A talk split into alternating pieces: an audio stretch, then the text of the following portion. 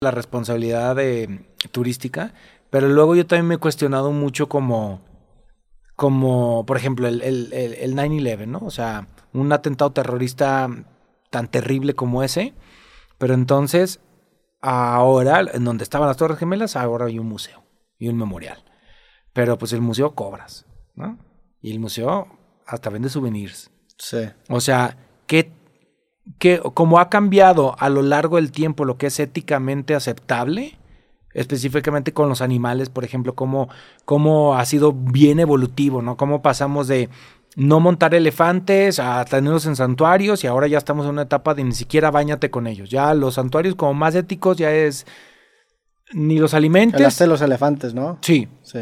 Ni los alimentes ni te bañes con ellos. Ya como que las prácticas que hace cinco años eran éticas, hoy ya no lo son. Entonces, en el futuro, ¿qué vamos a pensar de este tipo de museos? O sea, como de un museo como el museo dedicado a la tragedia del, del, del 9-11. ¿Tú crees que lo revaluemos? Pues sí. Pues, eh, eh, al museo nunca he entrado, he ido al, al, al monumento, es el pozo que hay, la neta está muy bonito. Eh, y yo, más que, o sea, a mí me da la impresión de que se le está rindiendo tributo, se le está recordando. El museo Sí, pero- nunca he ido, el, al pero museo. cobras. Pero a- para entrar a ese No, pozo no. a, a eso no, A pero el museo cobras. Sí. Entonces es como de, ok, estoy de acuerdo.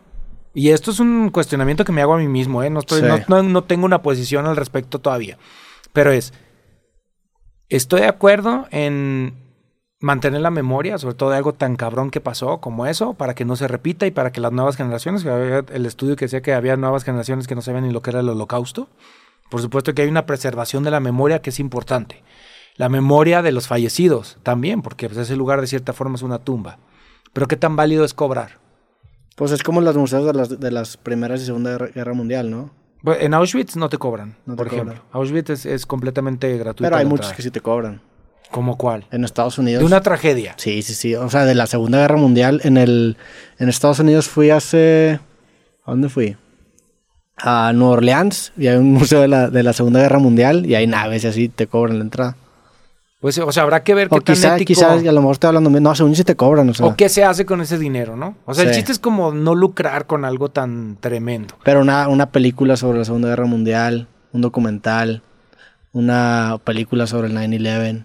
No sé, yo no lo veo, yo no lo veo tan mal. o sea, digo, quizá el futuro lo va a O ver. sea, como lo, así como lo vamos la, a... la tendencia que tenemos es que cada vez hay gente ofendida. O sea, siempre va a haber gente ofendida, vaya. Y siempre va a haber gente que va a intentar cambiar el status quo porque...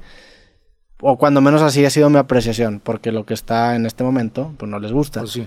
Entonces, los, las próximas generaciones van a partir del status quo que nosotros les vamos a dejar. Y ese que nosotros les vamos a dejar ya tiene cambios. Pero va a seguir Pues hacia un rumbo. A ver, no sé, yo no, no sé si llamarle eso progreso. Solamente es hacia un rumbo.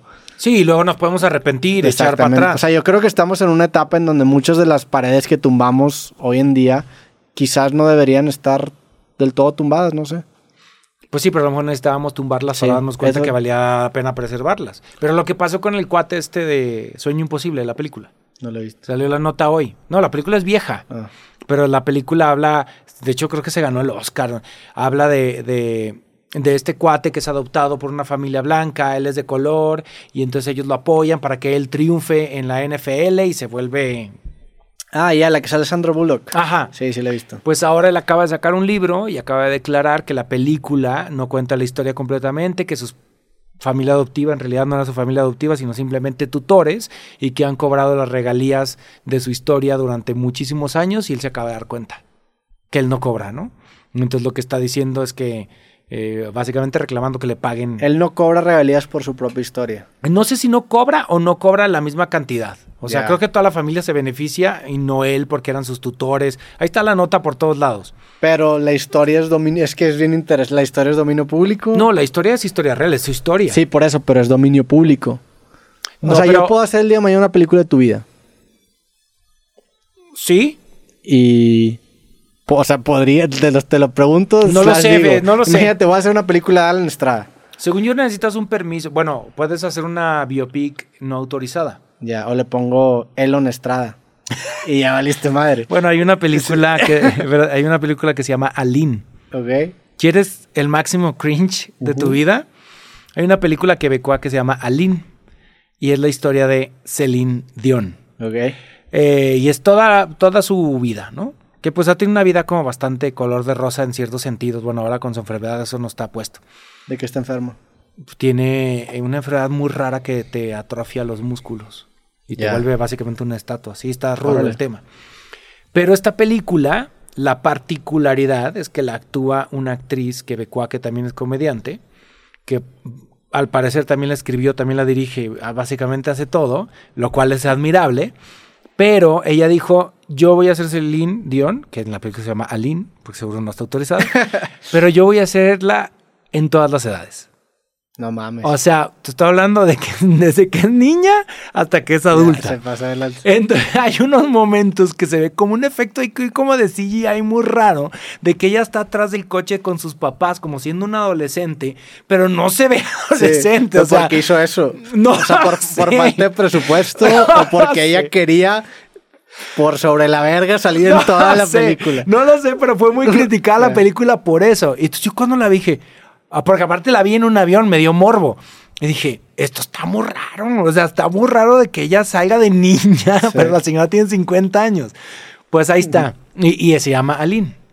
Y ahí habla de muchas anécdotas, entre ellas que cuando le presentaron la canción de, de Titanic, es el indio dijo, no me gusta. Esa canción no va a pegar. Y mira. Fue un putazo. No, y su máximo éxito de la historia. O sea, está cañón. ¿Eres fan de Celine Dion? Sé que eres muy fan de Adele, ¿no, Mac? No, Ade- Adele, Adele es punto de parte. sí, Adele. Celine Dion me gusta. Este, me, me gusta, a mí me aprecio mucho su, su voz y su canto y la he visto un par de veces. Este, te puedo decir que me gusta, o sea, yo admiro a todas las grandes cantantes, sí me gustan, o sea, Whitney Houston de repente sí me pongo en YouTube y veo así cuando estaba en su prime y es, es que es- eso era muy, no, no, no, eso no se ha repetido, está muy, unos, unos niveles que, que no, no, no, no se ven todos los días, la neta. Con Whitney Houston. Whitney Houston sí estaba. y lo escuchabas de morrito. Mi papá la escuchaba así. O sea, me acuerdo cuando salió del guardaespaldas y mi papá ponía su disco todo el día. Eso sí, pero no, no lo escuchaba mucho. Y como que ya de adulto, cuando empecé a tomar clases de canto y eso, como empecé a apreciar más cuando alguien tiene un instrumento de ese nivel, que la veo y digo, "Ta-. Amy Winehouse, todo- no, esas- son gente muy, muy dotada, la verdad. Que en paz descanse.